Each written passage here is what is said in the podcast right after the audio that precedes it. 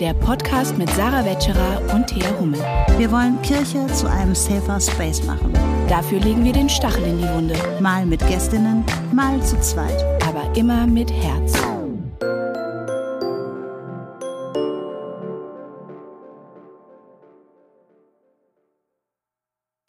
Herzlich willkommen zu einer neuen Folge Stachel und Herz. Ich bin Sarah. Und ich bin Thea. Und wir reden heute darüber, ob Kirche Frauen diskriminieren darf. Dazu haben wir uns einen Mann eingeladen, der, äh, der uns die Welt erklärt. Nein, Scherz. Ähm, wir fanden es total spannend, dass ähm, sich ein Mann an uns gewandt hat, nämlich Michael Sommer, und über dieses Thema reden wollte. Und wir in der Vereinten Evangelischen Mission beschäftigen uns auch schon länger mit diesem Thema Frauenordination ähm, weil wir sind ja eine Gemeinschaft von 39 Kirchen in Asien, Afrika und Deutschland und es gibt eine Kirche innerhalb der 39, in der Frauen noch nicht ordiniert werden. Ähm, diese Kirche ist im Kongo, eine Baptistenkirche und ähm, das Interessante fand ich jetzt aber, dass es eben auch in Deutschland Kirchen gibt, die noch keine Frauen ordinieren, lutherische Kirchen, über die wir heute sprechen. Und das Spannende finde ich, dass es, ja, dass es genau in die gegen diese Kerbe jetzt schlägt, äh, zu sagen, naja, 39 Kirchen ist ja klar, dass eine afrikanische Kirche das jetzt so, ne? Dass es eben nicht so klar ist und dass es viele Kirchen innerhalb der VM-Gemeinschaft im globalen Süden gab, die Frauen ordiniert haben, noch bevor es ähm, Landeskirchen in Deutschland taten und dass ich selber persönlich in meinem Freiwilligendienst in Bukoba ganz starke Frauen in Tansania kennengelernt habe, die Theologie studiert haben und lange Jahre für ihre Organisation gekämpft haben und dass auch Frauen sind, die innerhalb der VEM so viel bewegt haben und von denen ich total motiviert bin, auch meine Stimme zu erheben und ähm, da auch laut zu sein und für Rechte derer einzustehen, die eben viel zu lange nicht gehört worden sind. Und deswegen kann ich nur sagen, liebe Leute, war das ein super spannendes Gespräch mit Michael Sommer, das auch nochmal im deutschen Kontext zu hören. Ähm, und wer Michael Sommer ist, Thea, das verrätst du uns, ne? Genau, Michael Sommer ist ähm, Deutschlehrer an einer berufsbildenden Schule in München. Er war früher Dramaturg am Theater und äh, das sagt euch vielleicht alles nichts, aber was euch bestimmt etwas sagt, ist der äh, YouTube-Kanal äh, Sommers Weltliteratur to go. Das ist äh, ein sehr bekannter YouTube-Kanal, wo er äh, mit Playmobil-Figuren ähm, literarische Werke einfach, unterhaltsam, witzig, aber vor allen Dingen auch kompakt darstellt und wo man richtig was lernen kann. Und er ist eben auch Mitglied in der selbstständigen evangelisch-lutherischen Kirche, der SELK in Deutschland und ist auch Mitglied der Initiative für die Frauenordination. Und wir haben ein wirklich sehr, sehr spannendes Gespräch mit ihm geführt. Ähm, wir legen euch äh, die äh, Videos, die er dazu aufgenommen hat auf seinem YouTube-Kanal, sehr ans Herz. Könnt ihr euch angucken. Ähm, schreiben wir auch noch in die Shownotes rein. Und hört euch gerne das Interview an. Äh, wir haben es echt genossen. Wir haben mal wieder viel zu lange geredet, aber es ist wirklich spannend. Es ist wirklich spannend, vor allem, weil das alles bei ihm persönlich Anstoß gefunden hat, das Thema, dadurch, dass er die Bibel nämlich auch verplaymobilisiert hat. Die Bibel to go kann man auch auf YouTube sehen und all das fand für ihn, das erzählt er uns auch, äh, Anstoß dafür, sich der Initiative Frauenordination innerhalb der SELK anzuschließen, da aktiv zu werden, seine ähm, Social Media Reichweite zu nutzen und eben auch mit uns darüber jetzt ins Gespräch zu kommen. Seid gespannt, es war ein tolles Gespräch. Hört mal rein. Und da bist du auch schon, Michael. Wie schön, dass du da bist. Herzlich willkommen bei Stachel und Herz. Ich freue mich, dass ich da sein darf. Wir fragen all unsere Gästinnen und Gäste diese Frage. Sie ist auch sehr beliebt bei unseren HörerInnen. Ähm, was sind drei Fun Facts, die wir über dich wissen sollten, die wir vielleicht nicht googeln könnten? Und das Schöne ist, wir bringen unsere GästInnen äh, damit ja auch gleich immer in Verlegenheit. Und du hast gerade auch schon gesagt, dass die meiste das ist das Schöne daran. Die meiste Vorbereitung auf, diese Podca auf dieses Podcast-Interview bestand darin, dir die Funfacts zu überlegen. Und jetzt mit diesem Spannungsbogen sind wir sehr gespannt, was du uns zu sagen hast. Okay, Fun Fact Nummer eins. Klingt vielleicht nicht spektakulär, aber ich kann nicht stricken. Nähen ist okay. Kochen kann ich auch ganz gut. Ich putze auch, wobei die Meinungen da auseinandergehen, ob ich das gut mache oder nicht. Aber ähm, Stricken ist nicht. Das, da gab es dann doch zu viel Geschlechtertrennung in meinem Elternhause. Also ich bin eine Frau und ich kann auch nicht stricken. Guck an. Ich kann auch nicht stricken. Ich habe es mal versucht. Das sah, ich habe so eine Mütze versucht zu stricken. Es war eine Katastrophe. Und dann haben mir Leute Häkeln versucht äh, beizubringen, weil sie sagten, das wäre einfacher. Aber das war auch ein Trugschluss. Nähen kann ich aber Ich auch. kann das alles nicht, weil ich so ungeduldig bin. Ich verliere dann einfach äh, die Beherrschung. Und ein Wort, was unser Sohn jetzt letztens gelernt hat, weil ich glaube, das hat er von mir, ist ähm, Frustrationstoleranz. mein Sohn ist sieben übrigens, weil wir beide so ein bisschen Problem damit haben. Okay, Fun Fact Nummer zwei. Yes. Ich habe als Kind lieber mit Lego als mit Playmobil gespielt. Nein! oh Gott, Das ist so überraschend. Skandal. Ich finde es irgendwie so ein Hauch kreativer, dass man was eigenes bauen kann, sozusagen. Ist ja so, ich mochte Bauklötze auch sehr gern und so, so Häuser bauen und ähm, solche Sachen. Naja, aber es gab auch Playmobil in unserem Hause, nur ist das irgendwie so äh, die Generationen hi hinuntergespült worden und äh, was ich jetzt an Playmobil-Figuren besitze, wir kommen ja vielleicht noch darauf zu sprechen, das äh, musste neu angeschafft werden. Aber vielleicht wäre das ja denkbar, da auch mal eine Lego-Folge zu machen. Oder würdest du dein ganzes Konzept von Sommers Weltliteratur damit sprengen? Boah, um Gottes Willen, also der Kreativität sind keine Grenzen gesetzt. Äh, äh, eigentlich, ja, mal sehen. Vielleicht können wir irgendwann mal so eine Fun-Folge machen, aber müsste ich extra Lego auch noch anschaffen. Na gut, wir werden sehen. Das können wir dir leihen. Ja, ich, wir haben auch sehr viel Lego zu Hause. Also Okay. Von ne, ob, ob Ninjago oder, oder Star Wars oder Piratenschiff oder sonst was. Wir haben sehr viel Lego. Es ist aber sicherlich auch eine Herausforderung, weil die Figuren sind ja kleiner und wenn man damit so hantiert und so, Ja. braucht man ja fast eine Pinzette. Na gut. Okay, Fun Fact Nummer drei. Schnallt euch an. Ich habe einmal den wahrscheinlich wichtigsten Preis meines bisherigen Lebens von Old Shatterhand überreicht bekommen. Okay, das musst du jetzt erklären. Naja, es war nicht wirklich Old Shatterhand. Es handelte sich um Wotan Wilke Möhring, aber der hatte kurz vorher in der Neuverfilmung von Winnetou, die äh, vor ein paar Jahren stattgefunden hatte, hatte er Old Shatterhand gespielt. Und kurz danach, 2018, habe ich diesen Preis bekommen, den er mir überreicht hat. Und das Erste, was mir einfiel, als er mir diesen Preis gab, von Old Shatterhand, den Preis. Und was dachte- war das für ein Preis? Das schließt vielleicht ganz schön an eu- eure letzten Podcast-Folgen an, dachte ich. Und der Preis war ein, ein Grimme Online Award hier für meinen äh, YouTube-Kanal. So.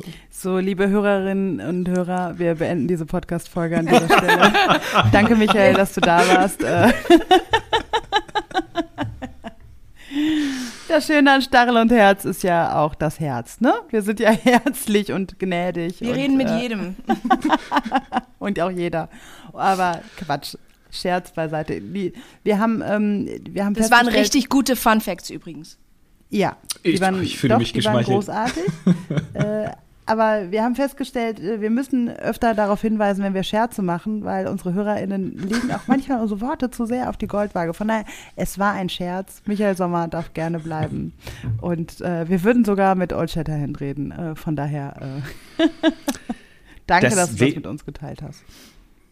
Ist auch ein spannendes Thema, aber das habt ihr jetzt schon beackert. Das äh, bra- brauchen wir jetzt nicht nochmal drauf zurückkommen. Gibt es eigentlich Sommers Weltliteratur auch äh, zu Winnetou oder Karl May? Oder äh, bestimmt, ne? Habt ihr wohl nicht geguckt, oder? Es gibt Ah, Winnetou 1 und Winnetou 2. Winnetou 3 habe ich mich dann nach Lektüre dagegen entschieden, weil es mir zu blöd wurde, ehrlich gesagt. Aber äh, Winnetou 1 und 2 halte ich äh, doch für lesenswert auf jeden Fall. Äh, tatsächlich. Also nicht nur aus historischen Gründen, das sowieso, ne? Äh, und aus, aus äh, Bildungsgründen. Aber ähm, das, äh, es, gibt, es gibt auch Argumente, sich damit zu beschäftigen. Okay. Ja, spannend. Also, Sommers Weltliteratur to go. Das haben wir jetzt schon öfter mal hier jetzt anklingen lassen.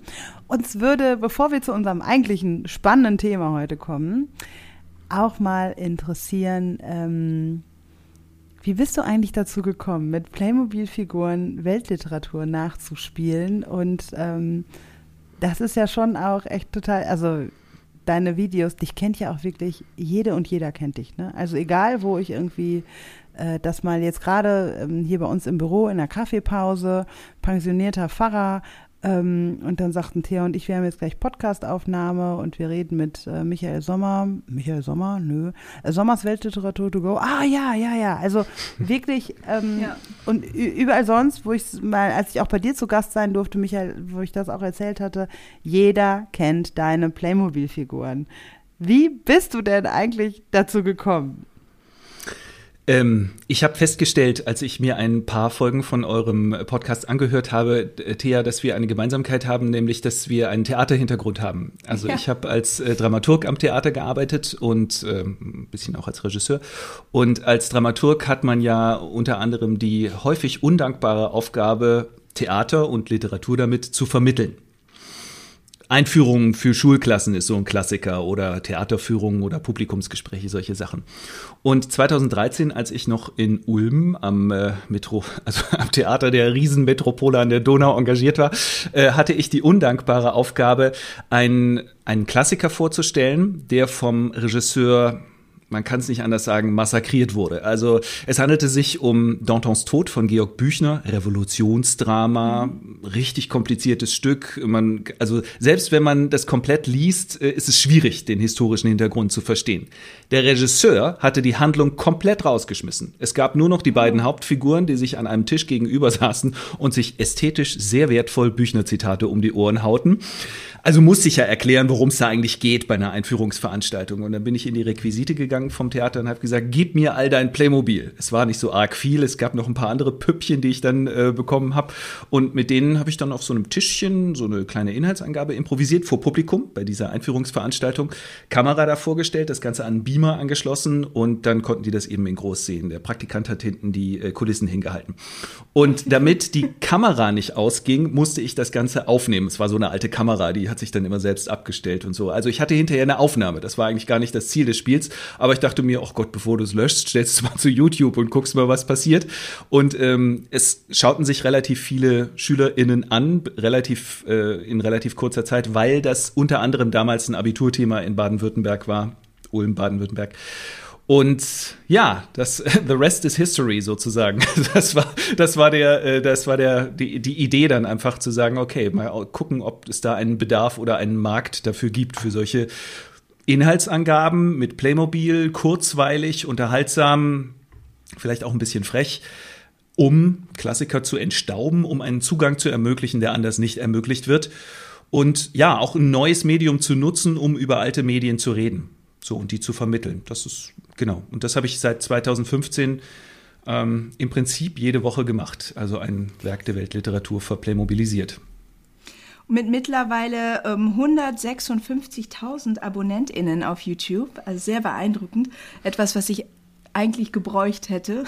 ich hatte zwar nicht Deutsch als Abifach, also ich habe und ich habe auch gerne gelesen, aber ich finde das einfach so faszinierend und beeindruckend, wie du zum Teil wirklich sehr komplexe Geschichten, äh, wirklich diese, diese dicken Romane ähm, so ähm, so einfach und unterhaltsam darstellen kannst. Finde ich wirklich toll. Aber heute geht es ja um was ganz anderes.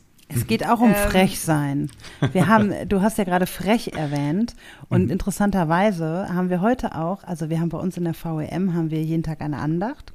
Und heute in der Andacht wurden wir auch ähm, von dem besagten pensionierten Pfarrer ähm, wurden wir auch dazu aufgerufen, frech zu bleiben. Und vor allem, weil jetzt ähm, äh, zur ähm, Vollversammlung, die es jetzt gibt viele internationale Vollversammlungen vom ÖRK und auch von der VEM und äh, gerade da, wenn sich so in der Ökumene was bewegen soll, dann ist Frechsein so wichtig. Und das war irgendwie heute gerade bei uns in der Andacht äh, auch so ein Thema und da dachte ich auch noch mal, ja, der Michael, der wurde da auch ziemlich frech, glaube ich, wahrgenommen.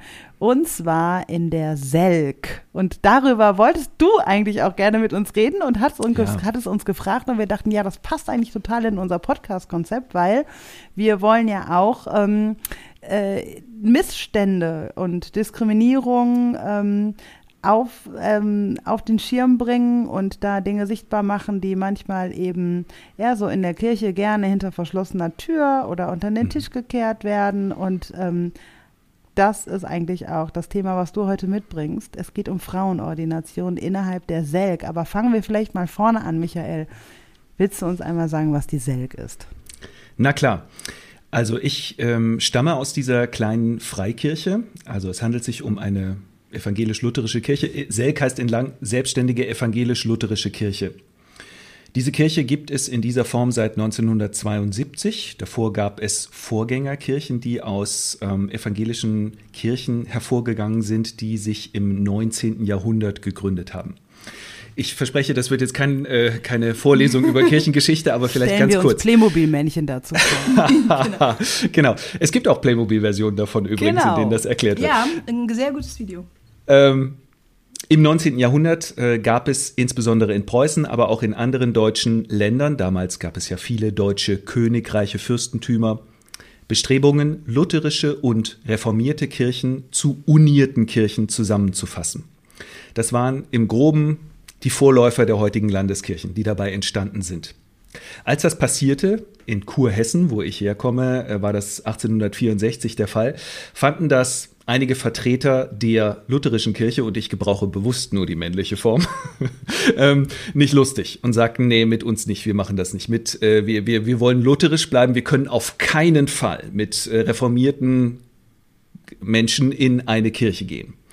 Und daraus äh, entwickelte sich so eine Art Widerstandsbewegung. Das gab es auch in Preußen, das gab es auch in anderen ähm, Bewegungen. Und die gründeten dann diese sogenannten Freikirchen, die rein lutherisch bleiben wollten. Also es gibt ja gewisse theologische Unterschiede zwischen reformierten und lutherischen Kirchen. Da brauchen wir jetzt, glaube ich, nicht äh, drauf einzugehen.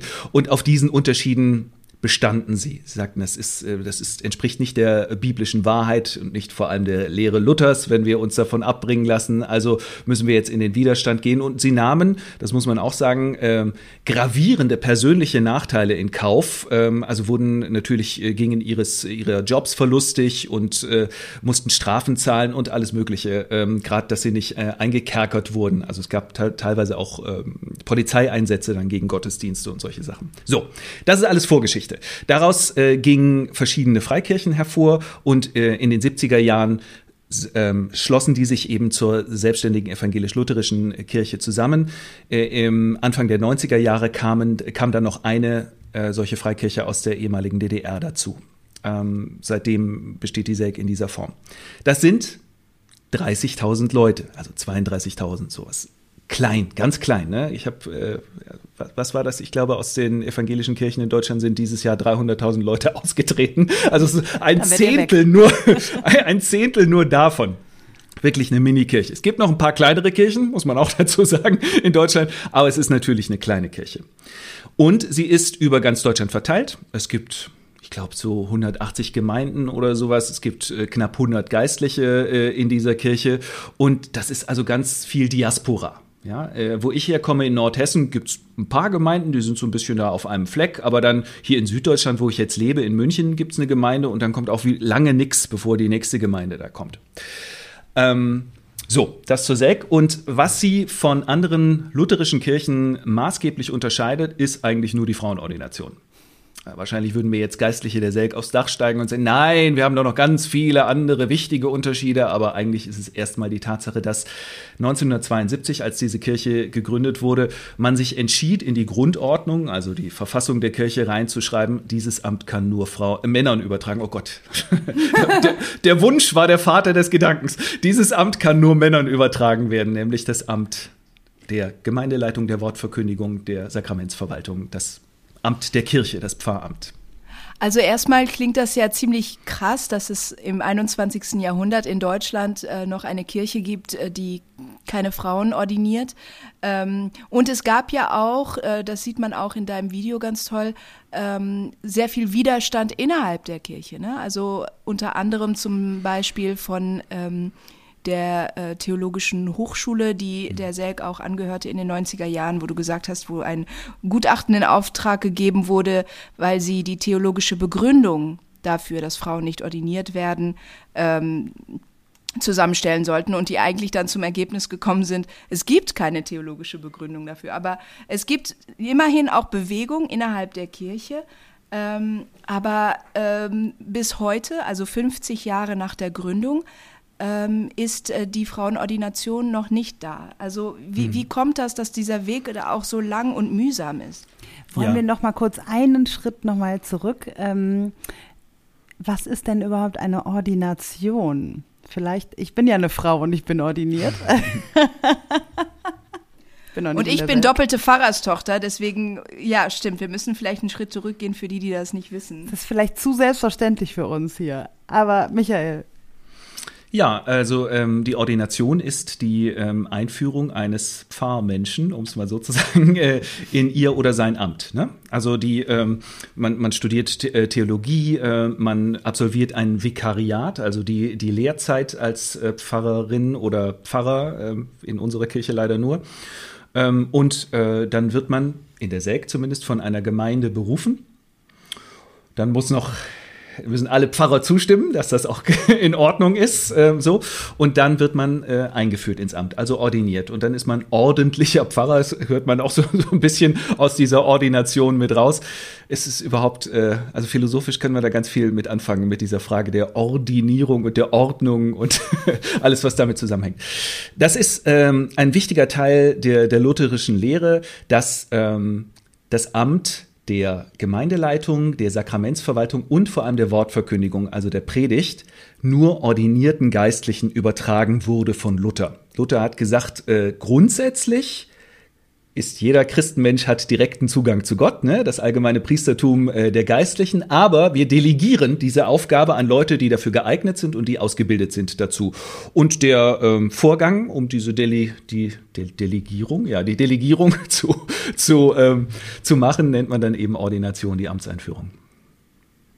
So, und jetzt noch mal ein bisschen zurück auf die, äh, auf meine Frage, nämlich ähm, äh, der, der lange Weg auch innerhalb der Selk und der Widerstand innerhalb der eigenen Kirche. Das, äh, mhm. diese, die Stationen äh, stellst du ganz gut in deinem Video äh, dar. Aber vielleicht noch mal so ganz kurz. Ähm, mhm. Wieso ist es immer noch so, 50 Jahre später, äh, dass in der Selk äh, es keine Pfarrerinnen gibt? Also man muss dazu sagen, dass die äh, Kirche, als sie entstanden ist, natürlich, was heißt natürlich, sie wurde hauptsächlich von Männern zusammengeführt, die unterschiedlichen äh, Teilkirchen. Besonders krass war es in der Teilkirche, aus der äh, ich stamme. Da hat es noch nicht mal eine Synode gegeben, die über diese Grundordnung abgestimmt hat, sondern das hat, das haben die Pfarrer, die, die neuen Pfarrer oder sowas äh, in diesem äh, Bezirk haben das gemacht, haben einfach gesagt, ja, ja, passt schon, genauso machen wir das. Und die waren in der Mehrheit extrem konservativ. Es war überhaupt keine Frage, dass Frauen Pfarrerinnen werden äh, dürfen an, ähm, aus diesem Kreis von Menschen. Interessant ist jetzt, 1972 war ja viel in Bewegung. Ja, also in den 60er, 70er Jahren, das war ja die Hochzeit der Einführung der Frauenordination in den Landeskirchen. Und zu dieser Hochzeit entscheidet man sich programmatisch bei der Gründung der neuen Selk dagegen und sagt, Frauen können keine Pfarrerinnen werden bei uns. In den Ordnungen der Kirchen vorher stand das überhaupt nicht drin. So, hier wurde jetzt ein äh, Pfahl eingerammt und gesagt, wir machen das nicht. Aber das waren selbstverständlich nicht alle Geistliche äh, in der Kirche, die dieser Meinung waren. Und von Anfang an gab es äh, Leute, die dagegen opponiert haben, gesagt haben, nee, Entschuldigung, wir leben im 20. Jahrhundert damals, das äh, können wir nicht mehr machen. Frauen sind auch in der Gesellschaft überall gleichberechtigt und theologisch spricht nichts dagegen. Warum was soll das? So, also es gab äh, schon in den ersten Synoden und es gibt Synoden auch in unserer Kirche, wenn sie sehr konservativ ist, Widerstand dagegen. Man hat versucht, die Frauenordination ähm, einzuführen, aber das wurde von der Kirchenleitung, dem Bischof damals und das zieht sich bis heute durch, äh, jeweils bekämpft. Und das ist relativ einfach, ähm, weil die Struktur das begünstigt äh, unserer Kirche, die die Organisationsstruktur ganz wichtig ist an dieser Stelle, es gibt eine Synode, aber diese Synode ist nicht eine Laiensynode, sondern zusammengesetzt aus 50 51 Prozent Geistlichen und 49 Prozent Laien. Krass. Wenn von diesen Laien die Hälfte Frauen sind, was sie meistens nicht sind, meistens sind es weniger, ja, dann sind Frauen gerade mal mit 25 Prozent bei dieser Synode repräsentiert. Also die Mehrzahl sind sowieso Männer, die Mehrzahl sind Geistliche bei der Synode, aber das ist nicht das einzige Gremium, das die Geistlichen haben in, in, unserer Kirche, sondern sie haben auch noch den allgemeinen Pfarrkonvent. Wenn es um ein theologisches Thema geht, dann wird erstmal alles auf dem allgemeinen Pfarrkonvent beschlossen, bevor es der Synode überhaupt vorgelegt wird. So. Wo nur Männer sie entscheiden, sitzen. Ja, natürlich sind es nur Männer. äh, sie entscheiden zweimal über dasselbe Thema. Äh, die Synode bräuchte, um die Grundordnung zu ändern, eine Zweidrittelmehrheit. Ähm, do the mathematics, ja? Also das ist, äh, es ist relativ schwierig einfach. Man kann mit einer relativ kleinen Anzahl von Männern dieses Privileg verteidigen, dass nur Männer Pfarrer werden können in dieser Kirche. Und genau das ist gemacht worden. Also genau so war es. Es ist, äh, wenn wir, also wenn ich mich mit äh, Pfarrern aus unserer Kirche unterhalte oder anderen Leuten, die sich eben schon länger damit beschäftigen, es ist ganz eindeutig, äh, es gibt eine Minderheit von Leuten, die absolut kontra Frauenordination sind, Pfarrern meine ich. Es gibt eine wahrscheinlich stärkere äh, kleine Minderheit von Leuten, die extrem für die Frauenordination sind. Und dann gibt es eine ganze Menge Leute, denen das mehr oder weniger egal ist, weil es in ihrem täglichen Leben nicht so eine richtig große Rolle spielt. Aber die kleine Minderheit von Leuten, die dagegen sind, können diesen Besitzstand extrem gut verteidigen. Ja, das ist äh, zumal, wenn die Kirchenleitung auf ihrer Seite ist, denn ich meine, das kann man sich vorstellen, ja. Wenn man eine Sitzung leitet, dann kann man Abstimmungen sehr, sehr gut äh, in die Richtung lenken, in der man sie gerne hätte. Und ja.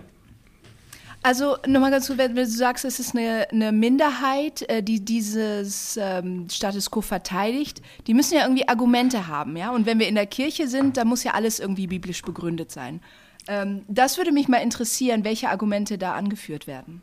Ja, sie muss vor allem deshalb biblisch begründet sein, weil das ähm, auch ein etwas ist, worauf die Selk großen Wert legt, dass sie eben äh, ex, also die Heilige Schrift ist das Maß aller Dinge. So. Es ist relativ einfach. Es gibt äh, zwei Stellen, eine im Korintherbrief, eine im ersten Timotheus, also ersten Korintherbrief, eine im ersten Timotheusbrief, in denen es mehr oder weniger äh, deutlich heißt, das Weib schweige in der Gemeinde. Wir haben das alle schon mal gehört, diese Stellen. Theologie ist äh, eine Frage der Interpretation von äh, Bibelstellen. Die meisten TheologInnen sind sich heutzutage einig, dass das Verhaltensanweisungen für Gemeinden vor 2000 Jahren waren, als diese Texte entstanden sind. Aus in Gründen. In einer patriarchalen Gesellschaft. In einer extrem patriarchalischen Gesellschaft. Ähm, und es gab Gründe dafür, dass äh, Paulus beispielsweise an diese Gemeinde in Korinth schreibt hier, und übrigens, äh, haltet mal die Klappe, stellt nicht so viele Zwischenfragen. Stellt nicht so viele Zwischenfragen, sondern wenn ihr lernen wollt, dann lernt bitte zu Hause, liebe Frauen. Warum richtet er sich damit an die Frauen? Naja, weil die Männer ein Bildungsprivileg hatten. Ja, Frauen, so. Aber es war für ihn normal, das muss man auch dazu sagen, dass Frauen nicht nur in der Gemeindeversammlung, also im Gottesdienst geredet haben, sondern auch, dass sie prophetisch geredet haben. Ein paar Kapitel vorher sagt er, ähm, wenn die Frauen prophetisch reden, dann sollen sie bitte was auf dem Kopf haben und wenn die Männer prophetisch reden, dann dürfen sie nichts auf dem Kopf haben. Also da geht es jetzt um eine Kopfbedeckung, aber nebenbei sagt er, selbstverständlich reden Frauen prophetisch. Das bedeutet, selbstverständlich gibt es Wortverkündigung. Das ist eine Stelle, die dann im Kontext geflissentlich ignoriert wird. Was bleibt äh, von den Gegnern der Frauenordination ist, es ist völlig klar, dass der Apostel Paulus und derjenige, der den ersten Timotheusbrief geschrieben hat, der nicht der Apostel Paulus war, ähm, gemeint hat, dass Frauen, das, das ändert ja nichts daran, dass es die Bibel ist. Ne? Aber ich finde, man muss das ab und zu mal sagen, dass das in einer völlig anderen Zeit dann äh, geschrieben wurde als 50 Jahre vorher der äh, Korintherbrief. So. Äh, und das führt dazu, dass die Gegner der Frauenordination sagen, wenn Frauen in der Gemeindeversammlung nicht reden sollen, dann können sie logischerweise auch nicht predigen. Und deswegen bleibt die Wortverkündigung und damit eben auch das Amt des Pfarrers in Händen der Männer. Und dann wird das Ganze noch in Zusammenhang gebracht mit der sogenannten Schöpfungsordnung. Da können wir auch noch drüber sprechen, über dieses Thema. Also ähm, gut, es gibt Widerstand in der Kirche, Diskussion hin und her seit der Entstehung. Ähm, Fast Forward 2022, 50-jähriges Jubiläum, steht bevor oder war schon? Wurde gefeiert, das war im Sommer. Wurde gefeiert, genau, war im Sommer. Und dann kommt dein Video den, den raus. hast du ein ganz besonderes Geschenk gemacht. kommt ein Video raus, die immer noch verhinderte Frauenordination in der Selk to go. Ne, das mhm. also passend zu den anderen Videos. Und ähm, ja, kann man, da, kann man da sagen, da gab es einen ein Shitstorm äh, seitens der Kirche und also auf jeden Fall war, gab es ja viel Abwehr, sogar hm. vom, vom Bischof höchstpersönlich. Hm. Wie sah das aus damals? Naja, also zunächst mal wurden ähm, Vielleicht ganz grundsätzlich.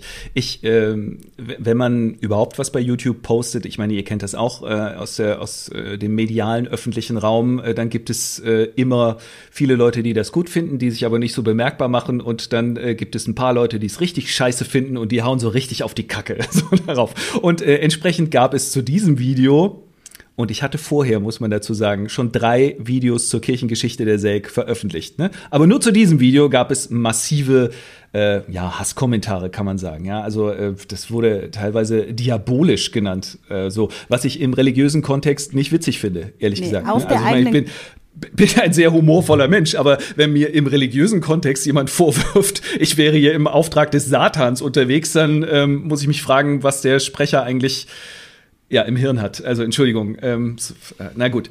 Es sagt, also, ja da gab meistens es mehr, es sagt ja meistens mehr über die Leute, die Ja. es schreiben, als über die, die es empfangen. Ähm, Und das ist auch nochmal gut, dass du das auch nochmal so aufdröselst, äh, dass genau die, die den Widerstand haben, ja meistens leider so laut sind und die vielen, die äh, zustimmen sind, die sind halt einfach nicht so laut. Und ja, das finde ich nochmal ein guter, ähm, eine gute, eine gute Hintergrund ähm, dazu oder auch wie du damit umgehst, weil du ja wahrscheinlich viel aushalten musstest da auch. Ähm, aber nochmal die Frage, gab es den Widerstand denn auch, oder war das überhaupt erkenntlich? War das auch innerhalb dieser Kirche? Weil ihr seid ja nur 30.000. Ähm, das ist ja, das sind ja wahrscheinlich auch Leute, die du, ich meine, du kannst nicht 30.000 Leute kennen, ist mir schon klar, aber die du auch kennen könntest. Ähm, oder Ja. waren das Leute außerhalb? Also dankenswerterweise, äh, ich meine, das ist so das einzig Positive daran, äh, die, diejenigen, die da am lautesten geschrien haben, waren wenigstens äh, er, erkennbar sozusagen, wer das war. Und ähm, traurigerweise waren das eben ganz wenige, aber Geistliche aus der Kirche, Pfarrer aus, äh, aus unserer Kirche. Nicht irgendwelche Leute, ne? nicht irgendwelche Gemeindeglieder oder Kirchglieder oder sowas, sondern ja, die, die, die Speerspitze der, der Frauenordinationsgegner und dazu gehört eben auch der Bischof. Und der hat dann nicht ko- kommentiert unter dem ähm, Video, sondern hat einen sogenannten Faktencheck äh, auf der Homepage der SELK veröffentlicht. Ein 20-seitiges Papier, äh, grafisch sehr schön gestaltet. Äh, muss man, äh, man muss dazu sagen, das Video war zwölf Minuten lang. Er hat ein 20-seitiges Papier veröffentlicht, äh, in dem er. Was ähm, hat mehr Reichweite? Ich, also nur, nur ähm, also mit welchem, also erstmal finde ich es ja äh, sehr schmeichelhaft, dass sich jemand die Mühe macht, sich so detailliert äh, damit auseinanderzusetzen. Und das finde ich auch erstmal gut, dass man äh, diskutiert und hier auf Faktenbasis ja diskutiert. So. Ähm, da, grundsätzlich bin ich ja mit dem Bischof da einer Meinung, dass man ähm, sich darüber, äh, also dass man sich argumentativ auseinandersetzen muss, was stimmt denn hier von dem, was ich gesagt habe. Wohlgemerkt, in diesem Video ging es nicht um Fakten pro, also Argumente pro und contra Frauenordination, sondern es ging um den Umgang der Selk mit diesem Thema. Was nicht in Ordnung war. Du hast es schon angedeutet, äh, Thea, vorhin beispielsweise dieses äh, immer noch nicht veröffentlichte Gutachten der Lutherischen Theologischen Hochschule, was von der Kirchenleitung in Auftrag gegeben worden war. Damals, nein, gut, äh, alles egal. So, also es gab da diesen Faktencheck und ähm, ich war ein bisschen vor den Kopf gestoßen, dass der Bischof das tatsächlich gemacht hat, ähm, so, weil ich bin ja doch ein kleinkarierter Spießer und glaube an Autoritäten und sowas und es ist mir nicht egal, wenn das Ober geistige Oberhaupt meiner Kirche mir sagt, du hast Scheiße erzählt. Äh, So, also das, so hat er es nicht gesagt, aber nicht viel anders. So und ähm, Auf 20 Also ich mich- Seiten. auf 20 Seiten. Also habe ich mich bemüßigt gefühlt, äh, darauf zu reagieren, zumal ich ja nicht, also äh, ich meine, ich bin ja davon überzeugt, dass ich möglicherweise Fehler gemacht habe, aber doch im Großen und Ganzen das sehr gewissenhaft vorbereitet habe, dieses Video, und nicht einfach irgendwie einen, Witz auf Kosten der Kirche mache, sondern ich mache das ja aus einem Grund, nämlich damit diese Kirche besser wird und aus Fehlern lernt. So, ähm, naja, und dann habe ich eben ein sehr, sehr umfangreiches äh, Video noch veröffentlicht, ähm, dreiviertel Stunde lang Faktencheck zum Faktencheck, wo ich gezeigt habe, dass die meisten dieser sogenannten Fakten des Bischofs einfach Quatsch sind. So, ähm, Ganz ehrlich, dieses Video, ne? Ich fand's so bewundernswert und grandios. Das sind so Momente, die kenne ich auch aus der Antirassismusarbeit oder so, wenn Leute dann auch wirklich Faktencheck gegen vermeintliche Faktenchecks äh, veröffentlichen. Und das Video ist so ein Paradebeispiel dafür, dass ich dachte, boah, genial, genial. Du hast ihm Punkt für Punkt den Wind aus den Segeln genommen. Ja, das, das war Schachmatt sozusagen. Und gleichzeitig habe ich bei mir gemerkt, mal wieder, das habe ich öfter, dass ich denke, boah, krass, wo nimmt der Michael diese Energie her? Ich könnte es gar nicht. Also ich, das ist, ist ja auch ermüdend, weil das System, was du ja gerade schon dargelegt hast, ähm, wir haben ja auch HörerInnen außerhalb der Kirche, die eigentlich bei all unseren Systemen und auch Diskriminierung, die durch Systeme aufrechterhalten werden, nur den Kopf schütteln und sagen, was, was macht ihr überhaupt noch in dem Laden? Warum sucht ihr nicht das Weite? Mhm. Ähm, und genau das hast du jetzt gerade auch nochmal aufgedröselt. Es steckt ja ein System dahinter. Also alleine mhm. diese kurze mathematische Formel, dass Frauen ja eigentlich gar keine Chance haben. Deswegen finde ich es auch so genial, dass du als Mann da auch äh, da so dran bleibst und eigentlich ähm, mit demselben Wind, mit dem es erzeugt wird, dann auch Gegenwind erzeugst. Nämlich äh, durch deinen Faktencheck zum Faktencheck. Das, also, das hatte dann ja auch die Auswirkung, dass das ähm, 20-seitige äh, Dokument des Bischofs ja auch wieder ähm, offline gestellt worden ist und so. Also du hast ja richtig was damit erreicht auch. Ähm, aber diese Ausdauer, Michael, das ist echt krass. Ich meine, die, dieselbe Ausdauer dachte ich auch so, die hast du ja auch bei ähm, Sommers Weltliteratur to go. Jede Woche da was draufbringen, ist ja auch total krass, finde ich. Also das steckt ja auch irgendwie, ist es auch Typsache, glaube ich. Also steckt ja schon ja. auch in dir drin. Ähm, bist ja du. Und fand ich aber genial, dass so, dass du das auch, ähm, ja, dass es eben auch über Sommers Weltliteratur hinausgeht und zwar für Gleichberechtigung innerhalb dieser Kirche, die dir anscheinend sehr am Herzen liegt. Naja, ähm, vielleicht kann ich da kurz einhaken. Ähm, nicht nur als Kommentar unter diesen Videos, sondern auch äh, in der Diskussion mit Gegnern der Frauenordination kommt immer wieder, hört mal Leute, wenn es euch nicht passt, dann konvertiert doch, geht doch in eine andere Kirche. Hier geht doch in die Landeskirche, habt ihr auch alles, was ihr wollt. So. Ich finde, ich finde das extrem merkwürdig, diese Art der, äh, der, äh, der, der, äh, des, des Vorschlags, ja. Also ich meine, ich könnte jetzt einfach zurückschießen, ja, dann werd du doch römisch-katholisch, wenn dich das so glücklich macht, dass, dass Frauen keine Priesterinnen werden können oder Pfarrerinnen werden können. Das glaube ich nicht. Das wird noch ein langer Prozess werden in der römisch-katholischen Kirche. Aber wie auch immer, das ist ein anderes Thema. Nee, also erstmal ist das ja, ist das ja meine Kirche Also genauso gut wie die Kirche von jedem anderen Kirchglied. So, also ich, äh, warum, warum, warum soll ich, warum soll ich meine Kirche verlassen, meine geistige Heimat irgendwie, die ich als eine ja, wie soll ich sagen? Also als eine bunte Kirche erlebe und als eine Kirche, äh, in der Leute miteinander feiern und äh, miteinander zu tun haben und ähm, ihr Leben gemeinsam leben innerhalb dieser Kirche. So also die, der, das Dorf, aus dem ich komme. Und es ist ein kleines Dorf in Nordhessen. Es ist nicht irgendwie Prenzlauer Berg oder sowas, ja. Ähm, das sind ja ganz normale Leute. Wir sind ja keine Sekte mit Sozialkontrolle oder sowas, wo Frauen kein eigenes Sparbuch haben dürfen oder sowas oder äh, ihren, ihren Mann fragen müssen, bevor sie an die Arbeit gehen oder sowas, sondern es gibt bei uns Akademiker und es gibt Handwerker und alles Mögliche. Ja, es ist, ehrlich gesagt, muss man sagen, weil wir ja auch hier im äh, weil, weil das euer Thema ist sozusagen, die Diversität ist nicht so riesig, muss man auch sagen, bei 30.000 Leuten im Sinne von ethnische ähm, Zugehörigkeiten und sowas. Das, dazu ist es wahrscheinlich zu klein oder ich weiß nicht, zu ländlich möglicherweise auch. Das spielt sicherlich auch eine Rolle ähm, dabei. Aber abgesehen davon ist das ja sind das ja ganz normale Leute. Und ich, ich lasse mir nicht äh, meine Kirche kaputt machen von Leuten, äh, die, die sagen, nein, wir sind äh, extrem konservativ, unsere Kirche ist schon viel zu weiblich geworden. Es hat mir tatsächlich jemand geschrieben, die Kirche sei schon viel zu weiblich äh, geworden und man müsste doch die Männer mehr ansprechen, äh, weil äh, dann, dann würde die Kirche sich weiterentwickeln. Und das, dazu gehört eben, dass auf keinen Fall Frauen ähm, Pfarrerinnen werden dürfen. Im Gegenteil, also das, was wir schon haben, Pastoralreferentinnen, das sind so ja, es ist so eine äh, so eine Art Diakonin sozusagen in der äh, also die, dürfen die äh, Frauen beispielsweise dann also in der Gemeinde arbeiten logischerweise aber auch bestimmte Funktionen im Gottesdienst wahrnehmen aber nicht alle weil das ist ja, ja auch geht. eine Strategie so. man gibt den Frauen eine Aufgabe hält sie aber trotzdem klein Genau. Und äh, nein, das müsse man eigentlich im Prinzip auch zurücknehmen, weil das würde schon viel zu weit gehen. Das wäre äh, inkonsequent. Ähm, so. Und der, der Gedanke ist so ein bisschen der konservative Backlash, den wir in vielen Bereichen der Politik und Gesellschaft erleben. Also das Wachsen von äh, rechtsextremen Parteien, Querdenker, Verschwörungstheoretiker, Donald Trump, mein persönlicher Freund, Donald Trump, äh, ja.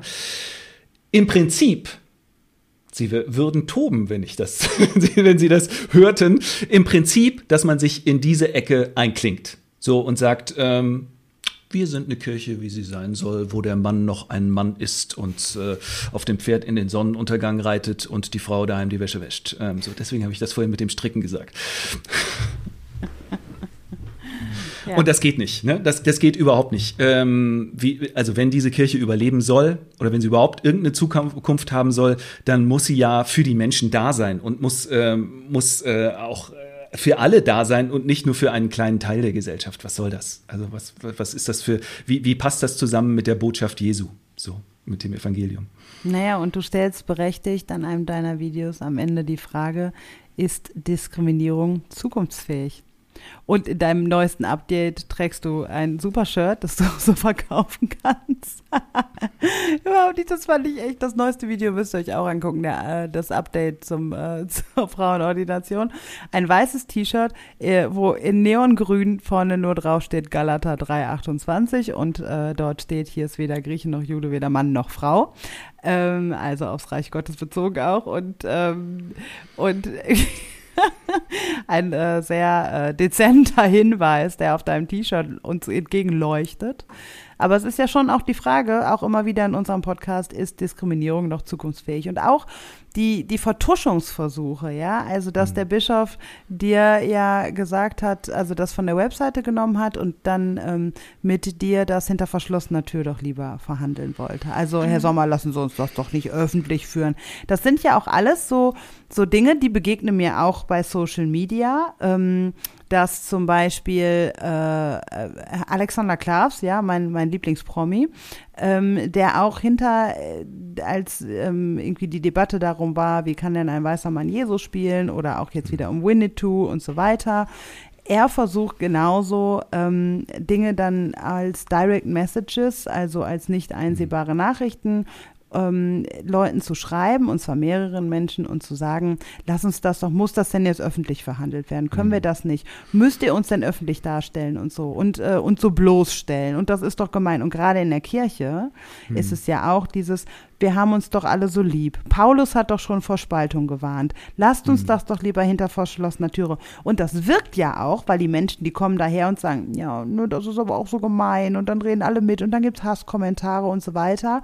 Ja, auf der einen Seite, aber andererseits ähm, dient das auch einer Verschleierung und einer Nichtöffentlichkeit um eben genau Unterdrückungssysteme aufrechtzuerhalten. Und das muss man ja auch mal sehen. Es ist nicht ja. dieses, wir haben uns alle so lieb, sondern es ist ein, wir wollen das System nicht verändern. Wir wollen mhm. weiter Winnetou spielen, wir wollen weiter nur mit Männern hier am Tisch sitzen, wir wollen, dass alles so bleibt, wie es immer schon gewesen ist. Und jetzt bitte nicht öffentlich, weil dann kommen all die Stimmen derer auch noch zu Wort, die wir hier seit Jahren auch klein halten und die wir eigentlich nicht hören wollten. Und die schreien mhm. jetzt da im Internet rum. Ganz genau. Ähm das System nicht verändern wollen. Achso, die, die Vertuschung hinter, hinter verschlossenen Türen. Ja, also es ist ja so, äh, die Kirchenleitung ist ja der Meinung, alles im Griff zu haben. Alles, die, die, in der Kirche ist ja alles gut. So, äh, wo ist eigentlich das Problem? Ja, wir diskutieren ja über Frauenordination. Das tun wir in den dafür zuständigen Gremien. Wir tun dies offensichtlich schon seit 50 Jahren ohne irgendeinen Erfolg. Im Gegenteil, ähm, wie ich ja auch in diesem Video gezeigt habe, unter Zuhilfenahme fieser Machtmittel, muss man sagen, werden die äh, Befürworter der Frauenordination marginalisiert und äh, die Sache wird einfach verschleppt. Das soll ausgesessen werden, bis irgendwann alle ausgetreten sind, die, äh, die dafür sind. Ähm, aber das geht natürlich nicht. Es ist doch in so vielen Bereichen, so, sowohl im Bereich Rassismus als auch im Bereich beispielsweise des Missbrauchs ein ganz oh, extremes ja. Äh, ja. Beispiel. Diese Vertuschungskultur statt einer Fehlerkultur. Ich verstehe nicht, ich verstehe nicht, und vielleicht könnt ihr es mir erklären, wie das mit einer christlichen Kultur zusammengehen kann. Ein, die, die Botschaft Jesu ist doch eine Fehlerkultur. So. Also Total. Sünden im Sinne von Fehlern bekennen und lassen. Das ist doch dasjenige, was wir machen sollen irgendwie, um vorwärts zu kommen, miteinander und in Beziehung zu Gott und im Leben äh, generell. Aber das bedeutet doch, dass man auch über Fehler sprechen muss und nicht nur in der formalisierten Form einer ja, Gemeinschaftsbeichte irgendwie, wo überhaupt nichts ausgesprochen wird. Das, ja, genau, das muss ich auch sagen. In, in so vielen meiner Antirassismus-Seminare sage ich immer wieder innerhalb der Kirche, eigentlich ist unsere Grundlage die ist genial, um eine antirassistische Kirche zu sein und auch mhm. diskriminierungssensibel zu sein in jeglicher Hinsicht gegenüber mhm. Gender, gegenüber Ableismus, äh, Rassismus und so weiter, weil wir eben diese Fehlerkultur haben und weil wir uns der Gnade gewiss sein können. Wenn wir das mhm. ernst nehmen würden, was wir jeden Sonntag predigen oder hören oder in der Bibel lesen, dann dürfte das alles überhaupt gar kein Problem sein. Manchmal habe ich auch so, also manchmal denke ich auch, boah, ob Gott sich das alles so vorgestellt hat. Also wir haben, wir haben die Bibel, die ist eigentlich so eine gute Grundlage. Und ähm, das habe ich heute Morgen nochmal gefragt in unserer Andacht. Ihr merkt, diese Andacht beschäftigt mich so. Mhm. Ähm, weil ich mich gefragt habe, konnte Gott eigentlich vorhersehen, dass Menschen so ein Mist daraus machen können? Also, dass die Grundlage, die ist total gut.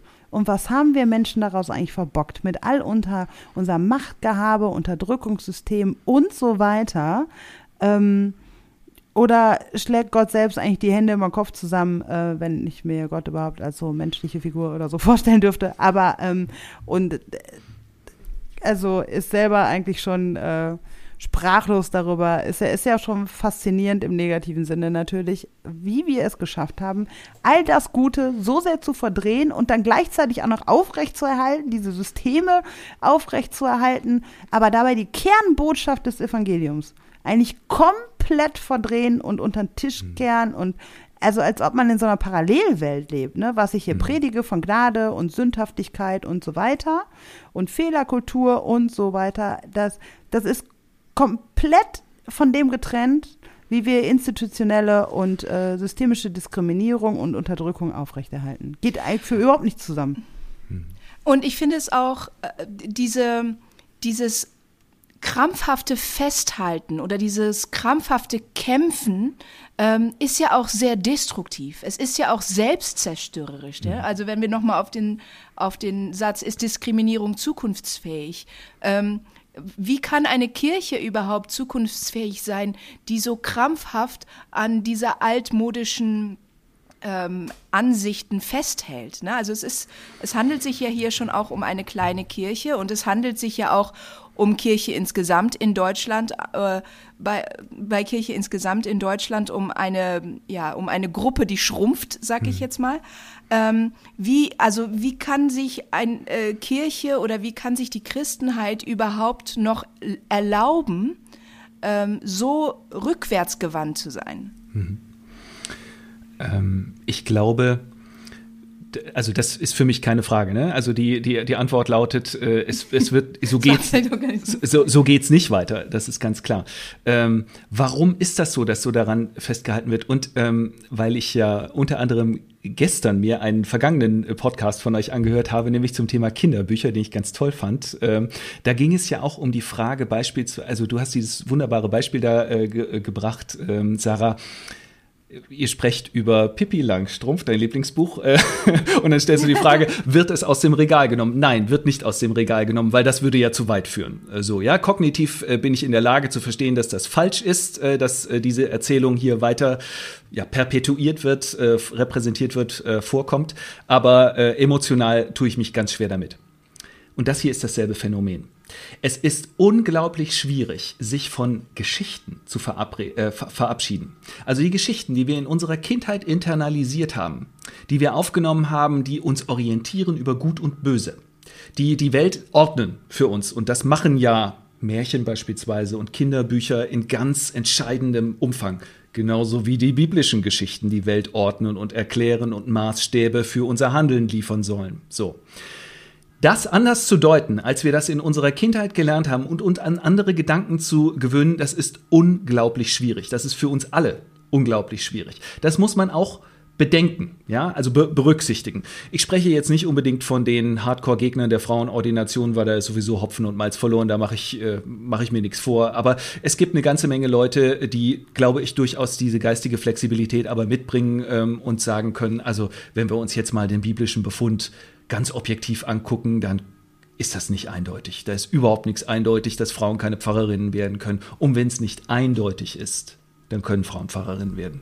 so dabei. Naja, aber es ist, ähm, deswegen muss man viele Geschichten erzählen, glaube ich, um da einen Veränderungsprozess zu bewirken. Die Hoffnung ist noch nicht verloren, selbst in dieser Kirche äh, nicht.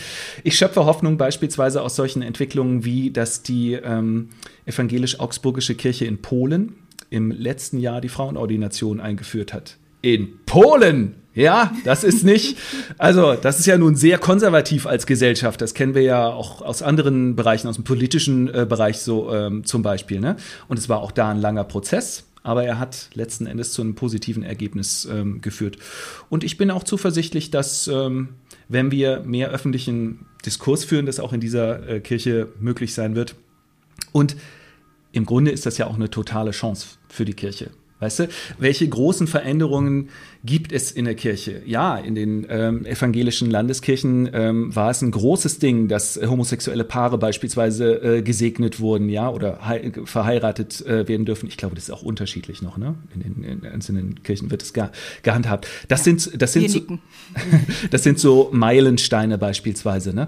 Aber für eine äh, so eine lutherische kleine Bekenntniskirche hier, diese äh, die Selk, wäre das äh, absolut äh, ein, eine Chance für, für zukünftiges Wachstum, weil viele Leute die Selk einfach nur mit diesem einen Faktum identifizieren. Frauen können mhm. keine Pfarrerin werden können. Was gibt's denn mhm. sonst noch dazu zu sagen? Es gibt eine ganze Menge dazu zu sagen übrigens.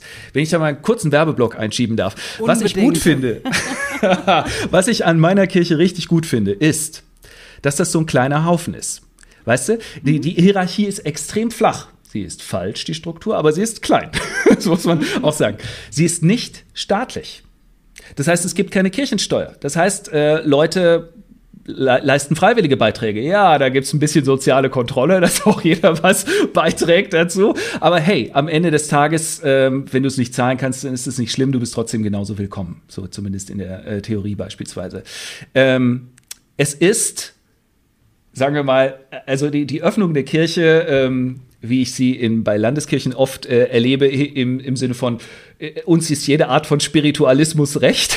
Die gibt's bei uns nicht, aber das kann man auch positiv formulieren. Ja, also es ist No-Bullshit-Gottesdienste, gibt es, gibt es in der Selk. Ja? Also, das, das, das hat auch Vorteile äh, so daran, diese Konzentration aufs Wesentliche.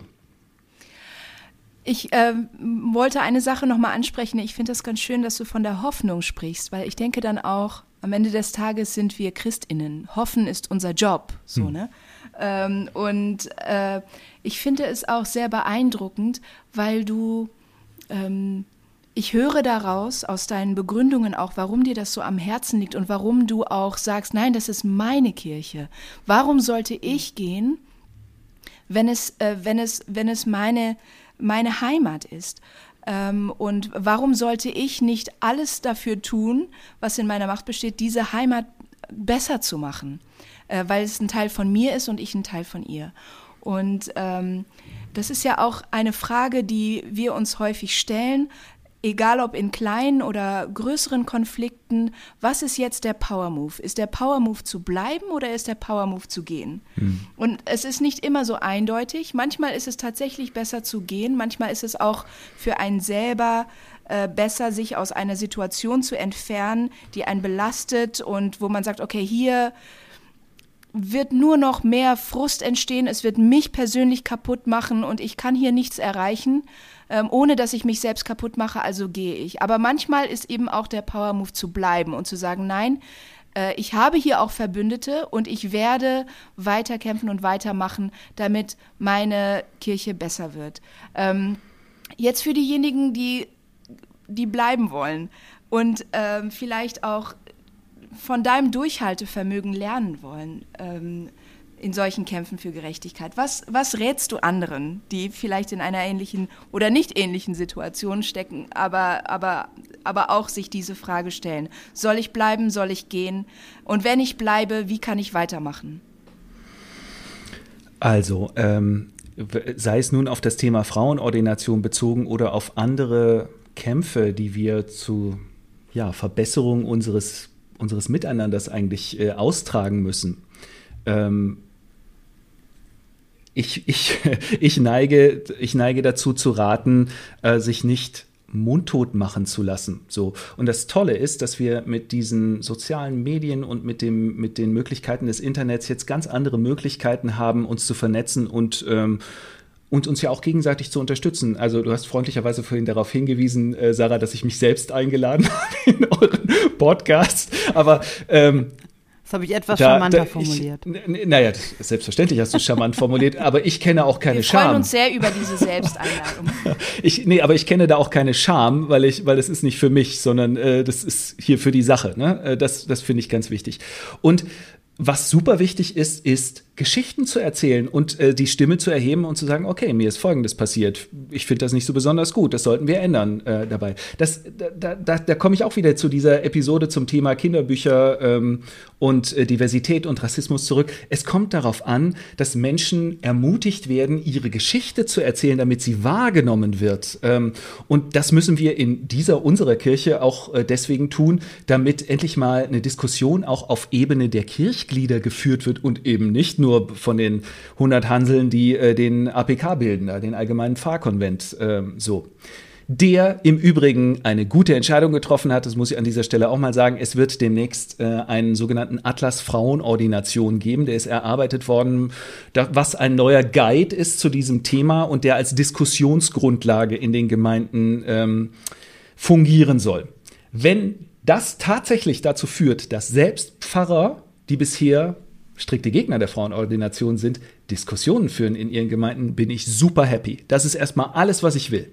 Ich will, hey, ich erwarte nicht, dass in den nächsten zwei Jahren die, die SEG die Frauenordination einführt. Überhaupt nicht. Aber wenn man das Thema endlich mal ernst nehmen würde, dann wäre ich ziemlich glücklich darüber. So. Und äh, erst, äh, zur Kenntnis nehmen, dass man es echt so sehen kann, dass die Gegner der Frauenordination ziemlich übel behandelt wurden. Und das bin ja nicht ich. Ich äh, bin ja hier nur Wiedereinsteiger in dieses Thema. Übrigens, inspiriert durch die Arbeit an der Bibel to go. Also, da haben wir uns ja weitestgehend kennengelernt, äh, äh, genau. Sarah. Einfach, äh, da bin ich in dieses Yeet-Netzwerk mit reingerutscht und äh, das hat mir noch mal vor Augen geführt, was das eigentlich, äh, was die Heilige Schrift äh, so, so zum Thema Frauen zu sagen hat und dass man damit ja auch ein irgendwie angemessen und zeitgemäß umgehen muss und ähm, Geschichten kritisch befragen muss, einfach, ja, was sie, was sie zu erzählen haben, warum sie es so sagen, wie sie es sagen und was das für uns zu bedeuten hat. Denn es ist nicht alles selbsterklärend.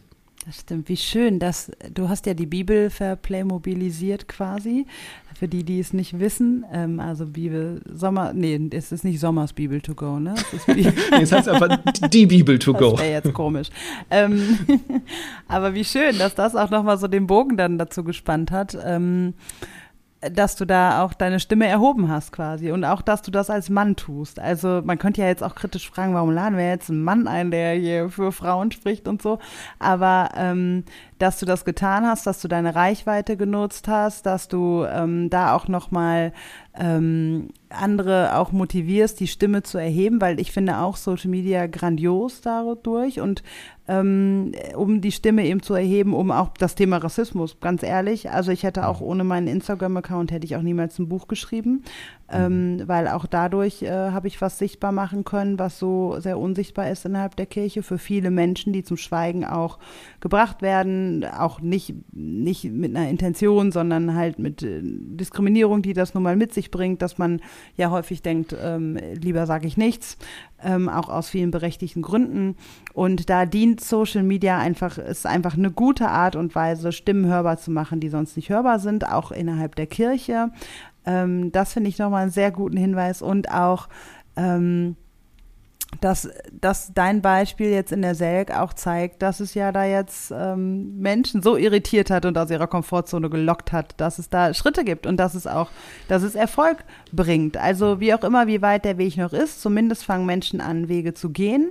Und das tun sie in jeglicher Form in unserer Gesellschaft, auch dadurch, dass Menschen auf Social Media ihre Stimmen erheben, ihre Reichweite nutzen. Und den schönsten Gedanken, muss ich wirklich sagen, Michael, ist, ähm, also wir hatten ja auch im Vorhinein, habe ich dir schon die Frage gestellt, warum bist du da überhaupt noch in der Kirche? Ich war auch eine derjenigen, die das gefragt hat. Mich, ich werde das auch in, außerhalb von Kirche werde ich das in Antirassismus-Communities auch ständig gefragt, warum bist du überhaupt noch in der Kirche? Und dann sage ich, ja, aber ich bin Kirche. Ich lasse mir das nicht nehmen. Das ist Teil meines Lebens. Das ist der, das ist Dreh- und Angelpunkt meines Lebens schon immer gewesen. Und ich habe auch viel Gutes mitbekommen und da steckt eine gute Botschaft dahinter. Und ich, ähm, ich bin Kirche. Ich saß letztens in Berlin Berlin bei einer Lesung mit, weiß ich nicht, 100 Leuten im Raum und dann waren irgendwie noch 200 live zugeschaltet, also 300 Menschen und alle stellen die Frage, ja, wie können wir jetzt denn die Kirche verändern und die Kirche ist zu uns allen so und dann denke ich, Emma Leute, wir sind hier 300 Leute, wir sind Kirche, wir mhm. sind das, mhm. nicht nur die da oben, sondern ähm, also äh, so wenn ich jetzt das mal ernst nehme, dass wir eine flache Hierarchie haben und äh, dass wir das alle mitbestimmen dürfen, wenn ich Luthers Aufruf auch äh, wahrnehme ähm, und ernst nehme und all das, was eine Kirche, gerade auch die evangelische Landeskirche, die ja auch ähm, von ihren Mitgliedern her, von ihrer Struktur eigentlich partizipativ sein will, ist auch fragwürdig, äh, diese Hierarchien, die da sind und die Traumvorstellung davon. Aber wenn ich das alles ernst nehme, dann sind wir Kirche und wir dürfen unsere Stimme erheben und wir dürfen was verändern. Und da bist du ein super Beispiel Beispiel dafür. Deswegen danke ich dir, Michael, recht herzlich, dass du das mit uns heute geteilt hast. Ähm, ich hoffe, es ist motivierend für viele andere und auch immer wieder zu hören, auch in Podcasts, über Social Media und so weiter. Wir sind nicht alleine. Wir sind nicht alleine diejenigen, die denken, Diskriminierung ist nicht zukunftsfähig, auch nicht in der Kirche, jeglicher Form, intersektional. Wir sind nicht alleine unterwegs, wir sind viele, wir sind laut, wir sind Kirche. Amen, meine Lieben. Halleluja. Amen. danke, Michael, und wir hoffen, euch hat es auch gefallen. Ich danke schön, euch. Schön, dass du dich eingeladen hast. Ähm, schön, dass ihr zugehört habt. Bewertet uns auf Apple Podcast vor allem. Äh, das müssen wir jetzt immer hinterher sagen. Da sind wir nämlich bisher auch ganz schlecht drin. So. Gebt uns gerne fünf Sterne ja, oder fünf wie, Sterne wie viele bitte, Sterne ja. man da auch immer geben kann. Ähm, gebt uns Sterne, Sterne, Sterne. Schaut Sommers Weltliteratur to go, wahrscheinlich kennt ihr es alle, aber guckt euch vor allem nochmal die Videos an und lasst doch gerne positive Kommentare unter den YouTube-Videos, denn nur nicken und liken reicht nicht, auch die positiven Kommentare müssen hörbar sein. Von daher schreibt auch da gerne eure Kommentare unter Michaels Videos. Bis bald! Danke, Michael. Tschüss. Tschüss. Ciao. Dies war ein Podcast der Vereinten Evangelischen Mission. Wir hoffen, die heutige Folge hat dir gefallen und zum Weiterdenken und Nachfragen angeregt. Falls ihr Fragen an uns habt oder uns Feedback geben wollt, freuen wir uns sehr darüber. Schreibt uns auf Instagram oder ganz klassisch per E-Mail an podcast.vemission.org. Weitere Informationen findet ihr auf www.rassismusundkirche.de. Mit dem Podcast wollen wir dazu beitragen, Kirche zu einem sichereren Ort zu machen. Daher versuchen wir, unterschiedliche Perspektiven hörbar zu machen und wissen gleichzeitig, dass wir nie alle Perspektiven abbilden können. Wenn ihr das für eine gute Idee haltet und uns darin unterstützen wollt, schreibt über uns auf euren Social-Media-Kanälen oder lasst uns eine Bewertung bei Spotify oder iTunes da. Danke für eure Unterstützung, fürs Reinhören und vor allem für all die Menschen, die den Podcast inhaltlich und persönlich mit Beiträgen bereichern. Bis dahin mit den besten Grüßen von der VEM aus Wuppertal.